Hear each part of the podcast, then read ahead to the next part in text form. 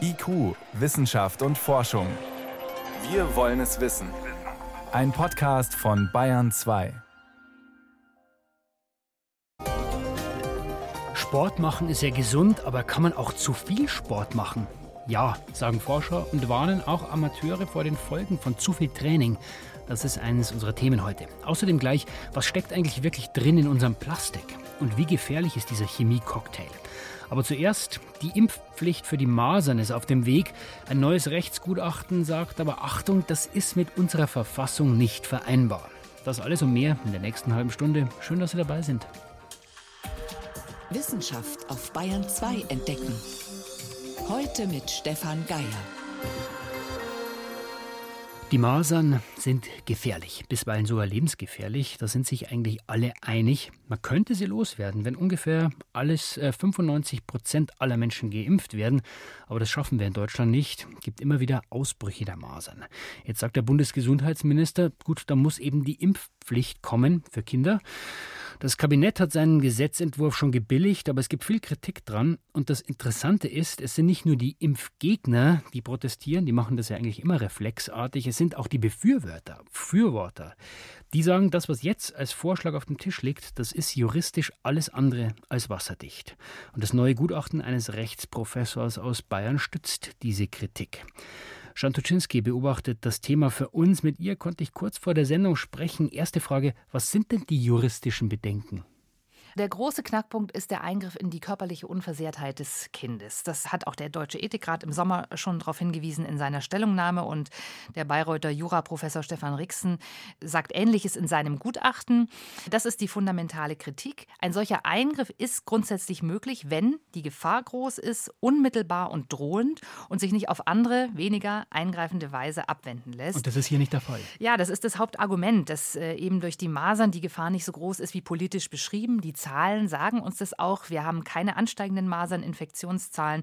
Und das andere Argument ist, es ist eben eigentlich ein Problem bei den Erwachsenen. Da haben wir Impflücken und die werden in dem Gesetzentwurf jetzt aber gar nicht erfasst. Also es gibt eher eine moralische Pflicht. Die Rechtspflicht zum Impfen, das ist höchst problematisch. Also wir haben auf der einen Seite fundamentale verfassungsmäßige Bedenken, aber das Rechtsgutachten benennt noch weitere Schwächen. Also es gibt zum Beispiel den Verweis auf die Ständige Impfkommission STIKO, die beim Robert-Koch-Institut sitzt. Das Gremium ist, das in Deutschland die Impfungen empfiehlt. Und da wird eben darauf verwiesen in dem Gesetzentwurf, dass man sich da auf die STIKO bezieht. Das Problem ist, die STIKO kriegt damit die Rolle des eigentlichen Gesetzgebers, was keine demokratische Legitimation hat, dieses Gremium. Das ist also zumindest mal fragwürdig, denn eigentlich liegt natürlich die Verantwortung beim Gesetzgeber. Und das daran anschließende Problem ist, die STIKO empfiehlt eben viel mehr Impfungen. Das sind insgesamt 15 Impfungen. Also stellt sich die Frage, warum macht man nur eine davon verpflichtend und nicht alle? Wir reden ja immer nur über die Impfpflicht für die Masern, aber diesen Impfstoff, den gibt es ja in Deutschland, wenn ich mich recht erinnere, nur als Kombinationsimpfstoff zusammen mit Mumps, Röteln genau. und als Vierfachimpfstoff auch mit den Windpocken. Ja, das ist der andere sehr heikle Punkt. Durch die Einführung der Impfpflicht gegen die Masern führt man durch die Hintertür auch noch eine andere Impfpflicht ein. Und das ist natürlich juristisch anfechtbar. Da müsste man zumindest dann dafür sorgen, dass es in Deutschland die Einzelimpfstoffe dann auch gibt, dass die verfügbar sind. Der Gutachter sagt auch, der Gesetzgeber macht sich dadurch abhängig von der Industrie, von den unternehmerischen Entscheidungen der Pharmaindustrie. Auch höchst problematisch. Und umsetzen muss man das Ganze ja auch. Also die Frage, wie sieht es dann aus, wenn jemand sein Kind nicht impfen lassen will? Wird es dann von der Schule, von der Polizei abgeholt oder von der Schule ausgeschlossen? Geht ja bei uns auch nicht. Das funktioniert eben alles nicht. Wir haben eine allgemeine Schulpflicht in Deutschland. Deswegen, äh, wenn man eben bei der Schuleingangsuntersuchung die Impfung nicht nachweisen kann, dann steht erstmal eine Beratung an. Ja, und dann eben Bußgelder. Da sind äh, bis zu 2500 Euro vorgesehen. Und da kann man sich natürlich auch die Frage stellen, die Impfgegner, Impfkritiker kommen oft aus einem gut situierten Akademikermilieu, die können das dann einfach zahlen. Die, die es nicht können, die müssen dann eben impfen. Das Gesetz muss noch durch den Bundestag jetzt erstmal als nächstes, wenn es trotz all dieser Bedenken kommt. Und dann sagen wir mal, dann klagt jemand vor dem Bundesverfassungsgericht. Und das Verfassungsgericht sagt, die Impfpflicht ist verfassungswidrig. Was dann? Riesiger Imageschaden fürs Impfen, denn äh, so wie die Impfgegner jetzt schon ihre Kampagnen fahren und protestieren gegen die Impfpflicht, würden sie natürlich auch, das ist zumindest die Befürchtung, ein solches Urteil nutzen, um zu sagen, ja, seht her, Impfen ist schlecht, das haben wir schon immer gesagt. Das heißt, was sind die Alternativen? Wie kann ich die Impfquoten erhöhen, ohne Pflicht, ohne Zwang? Wir wissen, dass die allermeisten Eltern ja gar nicht gegen eine Masernimpfung sind, sondern es gibt einfach Hindernisse. Es gibt eben ganz viele Impfungen, die man beachten muss, viele Untersuchungen, wenn die Kinder klein sind. Schon lange wird ein Erinnerungssystem gefordert, ja, dass man eben die Menschen an die Impftermine erinnert. Die Ärzte müssen endlich Zeit haben und Geld dafür bekommen, dass sie wirklich beraten zu Impfungen. Auch das passiert nicht. Im Studium gibt es an kaum einer Universität wirklich eine scheinpflichtige Veranstaltung zum Thema Impfen. Das heißt, junge Mediziner werden dafür nicht ausgebildet. Und vielleicht auch noch wichtiger Punkt, im Netz, da wo sich junge Eltern heute informieren, in den sozialen Netzwerken, da sind die Institutionen, die dafür zuständig sind, überhaupt nicht präsent. Also eine Bundeszentrale für gesundheitliche Aufklärung, die müsste dort informieren und Kampagnen fahren, wo die Leute hingehen, in den sozialen Netzwerken im Internet. Also lieber Aufklärung statt Impfpflicht. Der Gesetzentwurf zur Impfpflicht gegen Masern ist juristisch nicht ausgereift, wie es scheint, und bringt viele Probleme mit sich. Soweit die Einschätzung von Jan Toczynski. Vielen Dank. Gerne.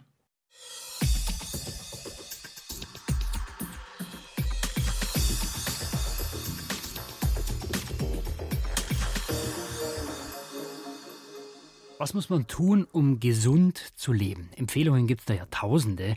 Im Wesentlichen sagen alle Konzepte das Gleiche. Abwechslungsreich ernähren, den Geist und die sozialen Kontakte nicht einschlafen lassen und regelmäßig bewegen. Und wie immer gilt natürlich bei allem das richtige Maß. Beim Essen sowieso, aber auch beim Sport. Wer zu viel trainiert, der laugt nicht nur seinen Körper aus, sondern auch sein Gehirn. Und dann trifft man offenbar Entscheidungen, die man vielleicht später bereut. Zu viel trainieren, für viele Ausdauersportler ist das ein bekanntes Phänomen. Das ist immer ganz lustig. Genau im Triathlon ist es extrem, muss man ganz ehrlich sagen. Also die Leute, die da trainieren, die haben immer zu wenig trainiert. Also wenn du einen fragst, er sagt immer, ach, ich bin noch fast noch gar nicht ins Training gekommen oder bin ich hinten dran oder das. Und wenn du dann mit denen dann fährst und dann mit ihnen redest, dann stellst du plötzlich fest, er hat doch schon wieder 10, 20 Stunden und der hat da schon wieder. Also es wird im Triathlon-Sport wird eher untertrieben als übertrieben. Stefan Dümig, Bäcker aus Haar bei München, ist leidenschaftlicher Ausdauersportler. Angefangen hat er mit Triathlon. Als ihm das zu langweilig wurde, absolvierte er fünfmal den Ironman. Heute fährt er hunderte Kilometer am Stück mit dem Rennrad. Dafür trainiert er viele Stunden jede Woche und führt noch nebenher das Geschäft. Dass man als Sportler auch zu viel trainieren kann, ist ihm bewusst. In guten Trainingslagern, also da ist es dann so, dass in der Früh wird dann ein Bluttest genommen und da wird das eben auf diese Übertraining wird eben da das untersucht und wenn dieser Wert in Sphären ausschlägt, was bei mir auch schon ein paar Mal war, dann wird ganz klar vom Trainer gesagt, du bleibst jetzt heute daheim. Ja, das ist natürlich bitter, wenn wir die ganzen Kumpel alle rausfahren und du musst jetzt da bleiben, aber du hast dich anscheinend die Vortage zu stark ausgepowert. Übertraining nennt die Sportwissenschaft das Phänomen. Eigentlich ganz normal im Sport. Man muss seinen Körper, die Muskeln oder das Herz-Kreislauf-System etwas überbeanspruchen, sonst wird man nicht besser. Doch wenn man sich dauerhaft zu stark belastet, dann wird aus dem Übertraining das Übertraining-Syndrom. Es sind Stresssyndrome, chronische Stresssyndrome. Es gibt Veränderungen in der hormonellen Stressregulation. Die Personen stehen unter chronischer Stressbelastung und haben deshalb eine chronisch hohe Cortisolausschüttung. Sie haben Schlafstörungen. Das Immunsystem wird anders reguliert als sonst. Es kommt zu einer erhöhten Infektneigung. Und das sind so die typischen Befunde, die man in all diesen Syndromen findet. Sagt Oliver Faude. Er ist Sportwissenschaftler an der Universität Basel. In diesen Symptomen ähnelt das Syndrom auch dem Burnout. Schon länger fragen sich die Experten, ob das Übertrainingssyndrom nur körperlich vorliegt oder ob auch das Gehirn davon mit betroffen ist. Französische Forscher haben das nun mit Triathleten getestet. Die eine Hälfte der Gruppe hat so trainiert wie vorher, circa zehn Stunden in der Woche. Die andere hat kurzfristig das Training um 40 Prozent erhöht, und zwar drei Wochen lang. Selbst für diese gut trainierten Sportler war der Anstieg ziemlich hoch, ging bis an die Leistungsgrenze. Der Wirtschaftswissenschaftler Bastien Blin war einer der Autoren der Studie und hat die Sportler unter anderem folgendem Test unterzogen. Wir haben getestet, ob sie impulsive wirtschaftliche Entscheidungen treffen. Also ob sie zum Beispiel entweder jetzt gleich 10 Euro oder in drei Monaten 30 Euro haben wollen. Die Wahl nach zu viel Training 10 Euro und zwar sofort. Warum das im Zusammenhang mit dem Übertraining-Syndrom steht, liegt für Bastien Blin auf der Hand. Gerade Ausdauersportler müssen bei langer Belastung zum Beispiel bewusst und kurzfristig Schmerzen in den Muskeln ausblenden, weil ihre Belohnung, der Zieleinlauf beim Marathon beispielsweise, ja weit in der Zukunft liegt. Wird dieser Mechanismus beim Übertrainingssyndrom ausgeschaltet, geben diese Sportler vielleicht früher auf und können sich so wieder erholen. Darüber hinaus ist auch eine ganz spezielle Stelle im Gehirn bei diesen Athleten weniger aktiv gewesen als in der Kontrollgruppe. Damit gleichen sie übrigens Menschen, die intensiv geistiger Arbeit nachgegangen sind und ebenfalls extrem erschöpft waren. Es könnte sein, dass sich dort Stoffwechselprodukte ablagern, die nicht abtransportiert werden. Darauf gibt es Hinweise in der Forschungsliteratur. Zum Training gehört die Erholung also dazu. Vor allem bei Freizeitathleten, die neben ihrem Sport ja oft auch noch Vollzeit arbeiten. Also Training ja, aber Erholung ist genauso wichtig. Yvonne Meyer berichtete. Sie hören Bayern 2, 18.16 Uhr.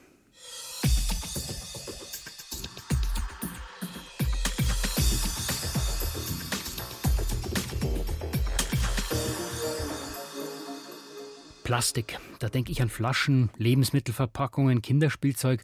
Aber was steckt da eigentlich alles drin? Polyethylen, Polyurethan, Polyvinylchlorid. Diese komplizierten Namen verraten die Bausteine, aus denen der Kunststoff besteht. Aber was ist dann noch alles an Chemikalien verborgen? Das steht nicht unbedingt drauf. Dabei ist Plastik voll mit Zusatzstoffen, die verleihen ihm erst die gewünschten Eigenschaften. Hart, weich, fest, biegsam, farbig, durchsichtig und so weiter. Je nachdem, wofür man es ihm braucht. Die gesamten Rezepte für die Kunststoffe sind normalerweise nicht öffentlich und man fragt sich, wie gefährlich ist dieser Cocktail für uns und für unsere Kinder? Renate L. Was genau ist drin in Kunststoffen? Das wollte die Chemikerin Lisa Zimmermann von der Goethe-Universität Frankfurt wissen. Sie hat Behälter für Lebensmittel und Duschgel, aber auch Gebrauchsgegenstände wie Badeschlappen zerschnitten, in Methanol aufgelöst und dann untersucht. In den 34 Produkten haben wir über 1000 Substanzen gefunden insgesamt und in einzelnen Produkten bis zu 100 und das hat mich schon überrascht. Anhand einer Datenbank ließ sich nur 18 Prozent der gefundenen Substanzen auch ein Name zuordnen. Was nicht heißt, dass die anderen 82 Prozent unbekannt sind. Sie stehen nur nicht in der gängigen Datenbank. Deshalb müsste man sie einzeln durch mühsame und langwierige Analysen identifizieren. Ganz unterschiedlich ist die Herkunft der Stoffe. Zum einen werden bei der Plastikherstellung wirklich sehr viele Substanzen verwendet. Sie werden auch beabsichtigt reingegeben, die sogenannten Additive. Da kennt man zum Beispiel die Weichmacher, die Farbstoffe, die Flammschutzmittel oder die UV-Schutzmittel.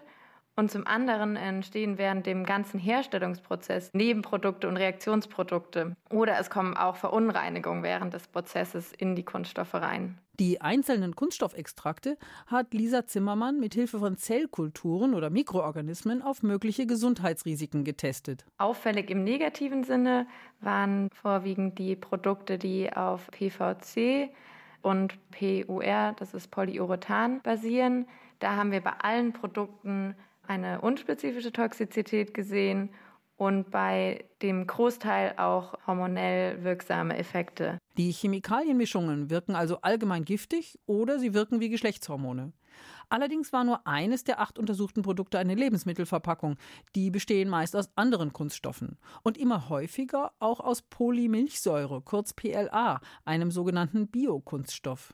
Die Chemikalienmischung aller dieser vier Produkte hat ähnliche unspezifische Effekte gezeigt wie Polyurethan und PVC. Harte Kunststoffe wie PET und hochverdichtetes Polyethylen, kurz HDPE, schnitten hingegen eher positiv ab. Joghurtbecher und Flaschen bestehen daraus. Die Forscher interessieren sich besonders für Materialien, die mit Lebensmitteln in Kontakt kommen. Die müssen ein Zulassungsverfahren durchlaufen, bei dem getestet wird, ob Substanzen in Lebensmittel übergehen. Dabei kommt es vor allem auf die Innenseite von Verpackungen an, erklärt Andrea Hase vom Bundesinstitut für Risikobewertung. Lebensmittelkontaktmaterialien sind hochfunktionale Stoffe, die einen geschichteten Aufbau haben. Ich kann also nicht davon ausgehen, dass die Außenseite und die Innenseite identisch sind. Sollen sie ja auch nicht sein. Das heißt, wenn ich jetzt so eine Extraktion über das gesamte Schnittstück mache, komme ich durchaus zu Befunden, die ich schwer übertragen kann auf die echte Situation der Aufbewahrung von Lebensmitteln. Denn die Analyse der gesamten Verpackung erfasst auch Substanzen, die mit dem Lebensmittel nicht in Kontakt kommen. Ob und welche Kunststoffbestandteile in unserem Körper landen, untersucht das Umweltbundesamt schon seit Jahren, und zwar im Urin von Kindern und Erwachsenen. Grenzwerte wurden bislang nicht überschritten, auch nicht bei den sogenannten Phthalaten, also den Weichmachern in Kunststoffen. Und? Der positive Befund ist, dass die Belastung über alle gemessenen Chemikaliengruppen hinweg zurückgegangen ist. Das trifft auch auf die Phthalate zu. Eine Gesundheitsgefährdung für die Verbraucher ist zum jetzigen Zeitpunkt nicht abzuleiten. Allerdings wird bisher nur die toxikologische Wirkung einzelner Substanzen untersucht. Der Blick auf die Wirkung alltagstypischer Chemikalienmischungen ist eine neue Entwicklung. Lisa Zimmermann geht noch einen Schritt weiter. Neue Regularien könnten zum einen fordern, dass man die Effekte der Gesamtmischung an Chemikalien in Plastik untersuchen muss, bevor man diese auf den Markt bringt. Zum anderen könnten diese fordern, dass man die Inhaltsstoffe offenlegt. Das allerdings dürfte schwierig werden, weil die Hersteller die Inhaltsstoffe als Betriebsgeheimnis wahren wollen. Bayern 2. Wissenschaft schnell erzählt. Johannes Rostäuscher ist dafür ins Studio gekommen und los geht's mit Seen, die immer grüner werden. Wir reden von der Algenblüte und die nimmt leider weltweit zu. Forscher haben von Satelliten aus seit 1984 mhm. Seen, 77 Seen auf der ganzen Welt beobachtet und haben herausgefunden, dass in zwei Dritteln von diesen Seen die Algenblüte in dieser Zeit an Intensität zugenommen hat. Wobei mhm. Algenblüte heißt nicht, dass die blühen, sondern dass sie sich massenhaft vermehren. Und woran liegt es? Die Forscher selbst jetzt nennen keinen eindeutigen Grund. Im Allgemeinen gelten Überdüngung und äh, wärmere Temperaturen als Hauptgrund für die Algenblüte.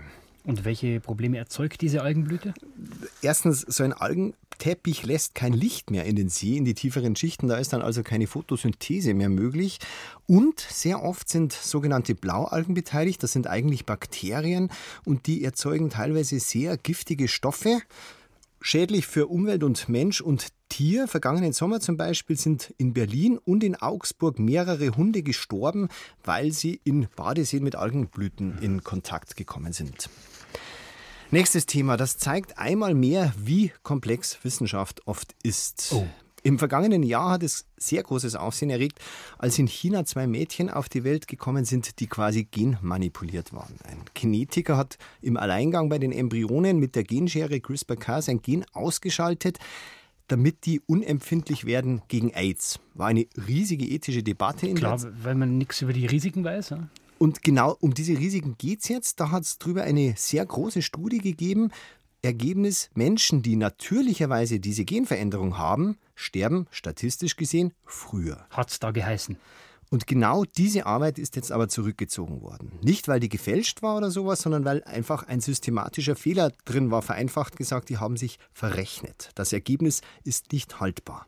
Das heißt aber jetzt keine Entwarnung für solche Versuche. Keinerlei Entwarnung. Es ändert auch nichts an der ethischen Debatte, sagt nur, dass diese Studie, die doch recht eindeutig war, nicht aussagekräftig ist. Mhm.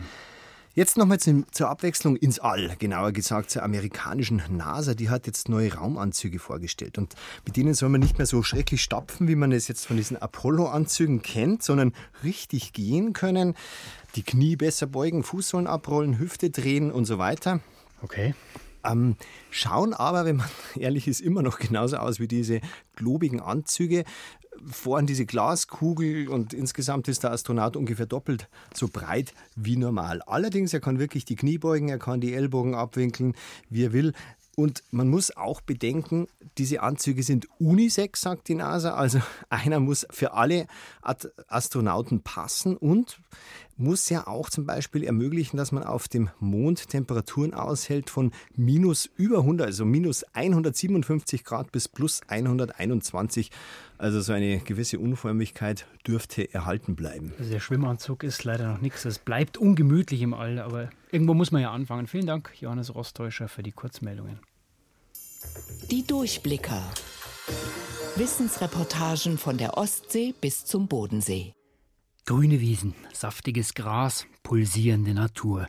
Da hat man gleich dieses klischeehafte Bild der Almwiese im Kopf. Aber solche Wiesen, die gibt es auch unter Wasser.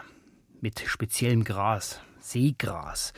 Und so wichtig die Wiesen für das ökologische Gleichgewicht an Land sind, so viel können sie auch erzählen über das, was im Meer los ist. Unser Reporter Helge Albrecht hat Forscher vom Alfred Wegener Institut begleitet. Die wollen herausfinden, wie gesund sind die Seegraswiesen im nordfriesischen Wattenmeer. Es ist windig, kalt und nass. Und das, was hier gerade so schön platscht, das ist das Wasser, was noch übrig geblieben ist hier bei Ebbe. Ich laufe nämlich gerade durchs Watt an der südlichen Spitze von Sylt in der Nähe von Hörnum. Tobias Dolch ist mit mir hier. Der ist Seegrasforscher am Alfred Wegener Institut. Und wir sind jetzt auf der Suche nach eben diesem Seegras. Hier auf dem Boden ist jetzt gerade schon so ein bisschen grün, würde ich sagen. Das sieht schon nach Seegras aus. Das hier ist tatsächlich Seegras und ähm, sieht wirklich aus wie einfach Rasen, der unter Wasser ist, ein bisschen. Genau, tatsächlich, das ist es auch letztendlich. Und ich werde jetzt mein GPS-Gerät rausnehmen und ich habe das so eingestellt, dass es ungefähr alle 10 Sekunden eine Position aufzeichnet automatisch und ich ähm, laufe dann, während das Gerät die Position aufzeichnet, um eine Seegraswiese herum. Und wenn ich ja quasi an meinem Startpunkt wieder angekommen bin, dann weiß ich, wie groß ist die Seegraswiese, wo ist sie lokalisiert und welche Form hat sie. So, jetzt sind wir langsam wieder beim Startpunkt. Ja, wir haben jetzt einmal diese Seegraswiese umlaufen, haben festgestellt, dass sie relativ schmal, aber ziemlich länglich ist. Und jetzt haben wir ja nur Informationen vom äußeren Bereich der Wiese. Jetzt würden wir aber ganz gern noch wissen, wie sieht es denn innen drin aus. Ich laufe dann einmal quer durch die Wiese und schaue mir an, wie die Wiese im Inneren beschaffen ist. Und dann bleibe ich regelmäßig stehen und nehme so ökologische Merkmale zu der Seegraswiese auf. Ich schaue mir einmal an, wie dicht ist sie denn bewachsen. Und dann schaue ich, welche Seegrasarten kommen hier vor und auch in welchem Verhältnis kommen die zueinander vor schaue, ob da irgendwie Algenaufwuchs auf den Seegrasblättern ist und ähm, erfasse so halt quasi den ökologischen Zustand dieser Wiese. Dann kann man immer sehen, wie es um das Ökosystem im Wattenmeer bestellt ist praktisch. Also wir schauen halt, sind die Seegraswiesen groß, sind sie dicht bewachsen, dann kann man eigentlich darauf schließen, okay, wenn es hier so reichhaltig vorkommt, muss die Wasserqualität gut sein. Wenn wir irgendwie sehen, dass äh, Seegras abnimmt, die Wiesen dünner werden, dann müsste man halt nachschauen, okay, was sind denn die Ursachen hierfür? Also wir nutzen es als ja, Indikator für den ökologischen Zustand. Wie ist denn das gerade hier? Was würden Sie sagen? Ähm, dadurch, dass Seegras in den letzten Jahrzehnten rapide zugenommen hat, hat sich, ähm, kann man darauf schließen, dass sich die Wasserqualität auch verbessert hat und das lässt sich halt auch über Messergebnisse nachweisen. Wir haben jetzt die Messungen gemacht im Watt und jetzt geht es zurück zur Station nach List, ganz in den Norden von Sylt.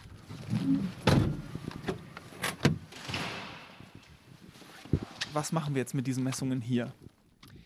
Die Messdaten, die sind auf dem GPS-Gerät gespeichert und verbinde es dann mit dem PC und kann die Messdaten dann direkt runterladen. Und was wir hier auf der Karte ganz schön sehen können, die ist jetzt hier am PC gerade aufgerufen auf dem Bildschirm, eine riesige Karte. Und darauf abgebildet ist der Bereich, wo wir heute rumgelaufen sind und Seegras kartiert haben. Und man sieht schon, das war eine relativ große Seegraswiese. Wenn Sie diese Seegraswiese von heute vergleichen mit den letzten Jahren oder mit den letzten Messungen, Fällt Ihnen da was auf? Da sehe ich zum Beispiel hier in dieser Grafik 1995 war ungefähr ja so 34 Quadratkilometer im Watt waren mit Seegras bewachsen. Das ist relativ wenig. Gegen Ende der 90er fing das an, dass die Seegrasfläche rapide zugenommen hat. Wir haben es hier mit einer Verfünffachung der Fläche zu tun. Seit 2011, 12 haben wir hier Seegras in einem Bereich 150, 160 Quadratkilometer. Sehr stabil auf einem hohen Niveau.